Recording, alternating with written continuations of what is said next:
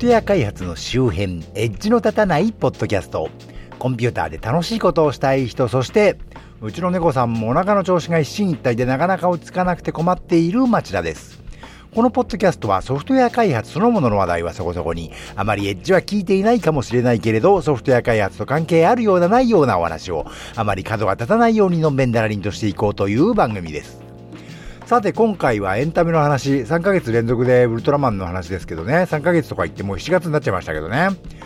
先日 NHK で2人のウルトラマンというドラマが放送されました。沖縄返還50周年記念ドラマだということだそうでして、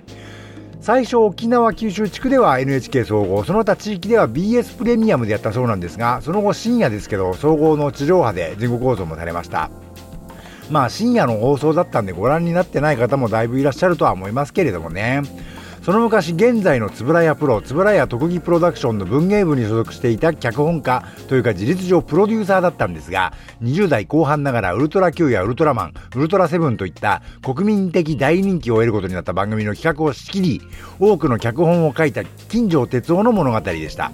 この金城という人は大変明るくて人柄も良くて自分の作品よりも他の人の作品をとにかく面白がったり盛り上げたりするような人だったようなんですね。番組中でも他の人が担当した回の05試写会でもあの上映が終わってから明かりがつくと真っ先に大きな声を上げて大きな拍手をして盛り上げようとするシーンがありましたが実際にはさらに上映が始まる前に面白おかしく司会なんかしたりしてねあの場を盛り上げようともしてた方なんだそうですけれども。で劇中では言及されなかったんですけど子供の頃に沖縄戦を体験している方なんです。そしてそんな近所にそのかされて同じく沖縄から脚本家志望の青年上原正蔵が上京してくるところからこのドラマは始まりました。でこの上原正蔵後にさまざまな東映ヒーローもの例えば宇宙刑事シリーズであったりロボコンだったりそれと東映アニメーション作品あのー、ハーロックとかねものすごく歴史に残るような名作の脚本をたくさん書くことになる人なんですけど最初は自分は沖縄をテーマにした作品でデビューしたいと考えていて近所にウルトラ Q でデビューしろと言われて困惑するというシーンがありましたね。実は上原正蔵敬意を込めて上昇さんと呼ばせていただきますが沖縄が激戦地だった頃は台湾や九州に疎開していて沖縄戦は体験していないんですね。実はそれが沖縄に住む者沖縄出身者として少し引け目に感じていたそうです。でこれはドラマでは言及されていなかったんですけれどまあそんなわけで沖縄の地獄のね沖縄戦を体験したけれどもものすごく陽気な金城哲夫と沖縄戦は体験しなかったけれども逆に沖縄にこだわりのあった上原正三という正反対なコンビだったりしたようです。で、えー、とこれ実はだいぶ昔に上昇さんがあの脚本を書いて金城哲夫の生涯を映画にしようという企画があったそうなんですけどまあ頓挫しちゃいましてね。でその代わりといってはなんですけどウルトラマンティガテレビシリーズの最後の方で上昇さんが脚本を担当してその昔の初代ウルトラマン立ち上げの頃の円谷プロを描いたウルトラの星という回がありましてそこで金城哲夫や円谷はじめの監督のことを描いたんですね。それが1997年の放送でした。その後、脚本執筆用に取材した内容などをまとめた、金城哲夫ウルトラマン島唄という書籍が1999年に刊行されます。今回のドラマはこれがベースになっているようですね。実はさらにその前、1982年に実相寺明夫監督によって、ウルトラマンを作った男というタイトルのエッセイが発表されています。実相寺監督はその後初代ウルトラマンに関わった人々をフィクションとして描いた、星の林に月の船という小説を発表されて、それは1989年にウルトラマンを作った男たちというタイトルで、テレビのスペシャルドラマとして放送されたことがあります。だからそれより前ですね、ウルトラマンを作った男たちではなくて、ウルトラマンを作った男として金城哲夫について当時の円谷プラ関係者特に上昇さんに取材をしてどうして彼が若くして亡くなってしまったのかそこに迫るエッセイを発表されていますで、そのエッセイの結びの最後の文章がですね、ちょっと引用しますけど、ウルトラマン、本籍地沖縄、やはり私はこう記入したいとなっています。ドラマの中でもね、あの、実相寺さんにあたる人がこれに近いセリフを言ってましたけどね。なんと言いますか、ウルトラマンって当時まあ世界で初めての存在ですから、いろいろな人のアイディアがいろいろと組み合わさって生まれた存在なんですね。シン・ウルトラマンで成田徹のデザインがカラータイマーがなかったから、シン・ウルトラマンのウルトラマンはカラータイマーがなくてこれが正しいのだと言ってる方が結構いるようなんですけど、まあそんなことはなくてね、実はシン・ウルトラマンでもね、カラータイマーをつけなかったことによってウルトラマンがピンチに陥っていることをね、表すことができなくて、どうしようってなって、じゃあボディカラーが変わるようにしようってしたそうですからね、実はカラータイマーがなきゃないなりにアレンジする羽目になってるわけです。で、そんなことはウルトラマンを作った男たちの原作者であり、そもそも自分自身も監督の一人として制作に参加していた実相寺明夫監督は重々承知なわけです。ウルトラマンを作った男たちではドラマとしての分かりやすさを優先されちゃって、みんな実相寺監督をモデルとした主人公がアイディアを出したみたいなストーリー仕立てになっちゃって、あの、後でみんなで、みんなにね、あの、随分冷やかされたなんてことは別のエッセイで言ってましたけど、で、そんな実相寺監督が、ウルトラマンを作った男というタイトルで、その明るくて人柄の良い才能に溢れていた金城哲夫がなぜきっと無念であったろう死を迎えてしまったのか、それを惜しむ取材エッセイを書いてるわけです。それは怪獣な日々という文庫にまとまって出版されたんですが、惜しいことに今は絶版です。っていうか今回紹介する書籍は全部絶版になってます。私は持ってるんですけどね。この辺電子書籍で全て再販してほしいものです。ちなみに、あの、あのドラマは上昇さんの金城哲夫ウルトラマン島唄をベースにしつつ、実相寺監督の月の林に星の船や、ウルトラマンを作った男金城哲夫などの要素も盛り込んで制作されていました。えっ、ー、と、大友昌司さんがオカマキャラで描かれてましたが、大友昌司さんがオカマだったという資料は特に世の中に存在していないと思います。月の林に星の船で独特の喋り方をするので実相寺監督自身をモデルとした主人公が苦手とするキャラクターとして登場していました。大友庄司さんって子供向け雑誌とかで怪獣の解剖図とかを監修して掲載して、円谷英二監督にこんなグロテスクなものを載せるなんてって、激凛に触れてね、円谷プロを出入り禁止になったりした方なんですけど、まあ多分今で言うオタクだったんでしょうね。オタクっぽい喋り方だったんじゃないかと思います。で、まあ、実相寺監督の小説では、オタクっぽい喋り方ってのが今ほど一般的じゃないんで、まあ、オカマっぽい喋り方に変えたんでしょう。小説の中ではオカマキャラになってました。とはいえ、そっちは実名ではなくてね、あくまでフィクションとして描かれたもので、名前も違う名前で出てましたから、今回の2人のウルトラマンは実名で大友昌司さん登場してオカマキャラになってて、これはちょっとまずいんではとは思いましたけどね。まあ、大友昌司さんはご家族、ご親族も現在いらっしゃらないので、クレームをつけてくる人はいないんでしょうけど、間違って伝わるのは良くないですよね。まあ、一応今回のドラマも事実を元にしたフィクションってことにはなってましたけど、まあ実名で出してますからね。さてさて、そんなわけで、近所哲は沖縄出身なので、例えば差別を扱った初代ウルトラマン、幻の雪山や、えー、ウルトラマンセブンのノンマルトの死者は沖縄の人間として社会に対するアンチテーゼが込められているなんてことを言う人もいますが、そんなことはないというのは当時のスタッフたちによって過去にね、証言されています。近所はそんな政治的なことを作品に持ち込むような人ではなかったという意見が多いようですね。で、実際幻の雪山に出てくる雪んこという少女について、あの、私、私がね、子供の頃、1970年代中盤ぐらいまで、まだ日本にはね、戦後の戸籍をまだ持ってないというか、登録してない人たちも、わずかながらいるということをね、私子供の頃に聞いていたこともありましたし、それよりさらに前の時代ですからね。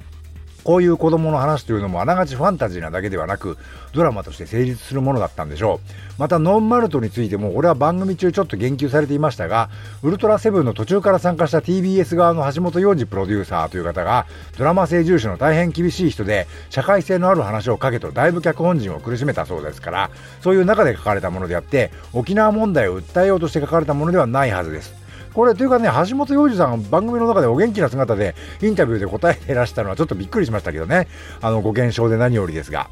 で、まあ、その後ですね、あの番組でもやってましたけど、マイティジャックという番組の視聴率不振から始まる、つぶらやプロ最初の倒産危機の際に、つぶらやプロの全ての企画で中心になって、つぶらやはじめ監督とほとんど双子の兄弟のようになって切り盛りしていた金城哲夫が、社員から契約プロデューサーに降格させられるわけです。まあ、実質首ですよね。で、つぶらや一族の親族を守って、それ以外のスタッフにはかなりひどい裁定があったようなんですけど、まあ、この辺の円谷創業家の経営のひどさというのはその後もね、あのー、いろいろあったようですが、で、金城はその扱いに大変ショックを受けまして、番組中では言及されていませんでしたが、ウルトラマン島唄では、あの、多くのスタッフの生活が苦しくなっているのに、円谷の親族は高級会社を新調して乗り回しているのはいかがなものかと、経営陣にね、あの、金城が手紙を書いてたなんていう話も書いてありましたけど。そして近所哲夫は沖縄に帰って自分は終戦後高校生の頃からね、早々に東京に出ていたから沖縄の文化をよく知らないと。沖縄戦を体験しなかった上原正蔵は、あの、終戦後成人してつぶらやプロに入るまで沖縄にいたんで、沖縄のことはよく知ってるんだけど沖縄戦を体験してないけれどね、すぐ上京しちゃった近所は沖縄のことはわからない。戦争は体験したけど沖縄のことがよくわからんと。で、ここも番組ではやらなかったことなんですけどね。本当はここは面白いポイントだと思うんですけどね。実はお互いが沖縄に対してコンプレックスを持っていたわけです。で、近所は沖縄のことをいろいろ勉強しつつ、沖縄のことを全国に発信しようとするわけです。この辺東京で一発発だけどいろいろあって田舎に戻ったクリエイターが今度は自分の地元を活性化させようとしているって感じの話で最近でもそんな話よく聞きますよね。ところがなかなか沖縄の人々からお前はうちなんちゅうの味方だと言われたりうまくいかないことが多かったようです。そして1975年の沖縄海洋博。これは本当ね、あの、1970年の大阪万博の成功に便乗して、沖縄を舞台にさらに博覧会をやればよいなんて感じで、そのくせ、その会社のためにね、ひどい自然破壊が行われているなんつって、ものすごい勢いでいろんな人に叩かれたわけです。最近もね、東京オリンピックとかいろいろありましたけど、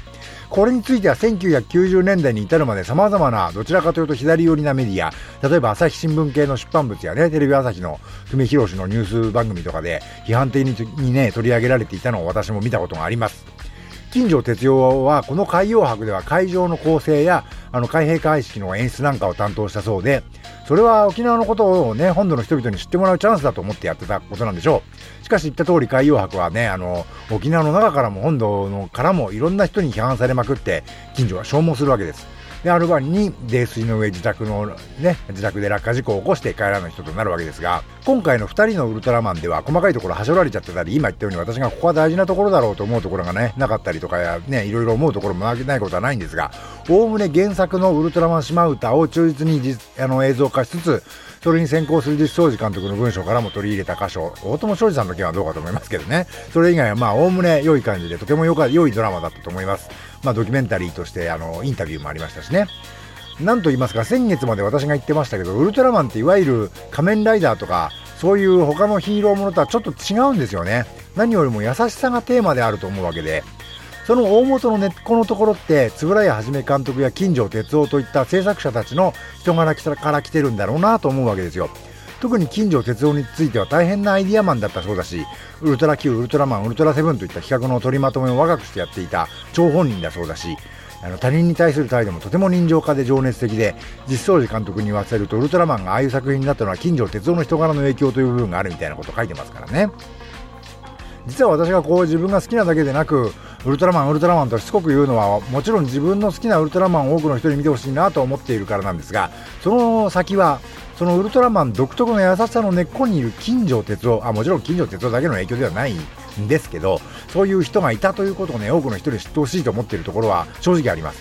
反戦的な意味的なことではなくて優れたアイディアと才能にあふれて人柄も大変優しく明るく数々の企画の取りまとめや脚本執筆をされた方であること。そしてそういう人が沖縄と本土の架け橋にならんと奔走した挙句沖縄を含めた日本中からの中傷に傷つけられて先に溺れて死んでしまったという事実ですね。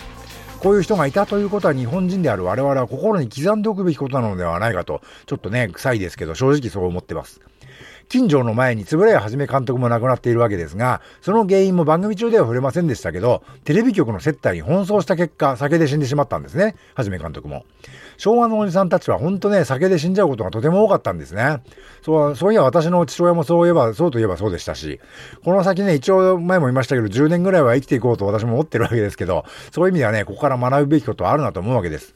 そういう意味で僕も金城哲夫のことは後から知ったことではありますが、今回のこの二人のウルトラマンという番組が放送されることで、金城哲夫という人がどういう人で、どういう風に亡くなったのかということをね、広く知られる機会ができたというのは私としてもとても喜ばしいことだなと思ったのでした。さっきも言いましたけどね、残念ながら原点の各書籍はみんな絶版になっちゃってるんで、このドラマ二人のウルトラマンは、あの、放送で見なかった方も NHK オンデマンドでね、有料ながら見られるようなんで、ご興味ある方はぜひご覧いただきたいなと思うわけです。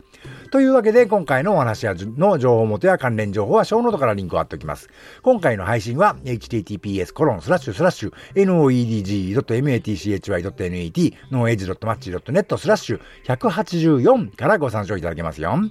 当ポッドキャストは Apple Music、Amazon Music、Google Podcast、Spotify 他で配信しております。Twitter や Facebook ではハッシュタグ、のたた、ひらがなでのたたで追っかけてみてくださいねと。ご意見ご感想、ご質問などもハッシュタグのたたで各種 SNS なんかに投稿していただけると嬉しいです。公開された場では気恥ずかしいなという方は配信サイトにメールフォームもあるのでよかったらご活用ください。というわけで、ではまた。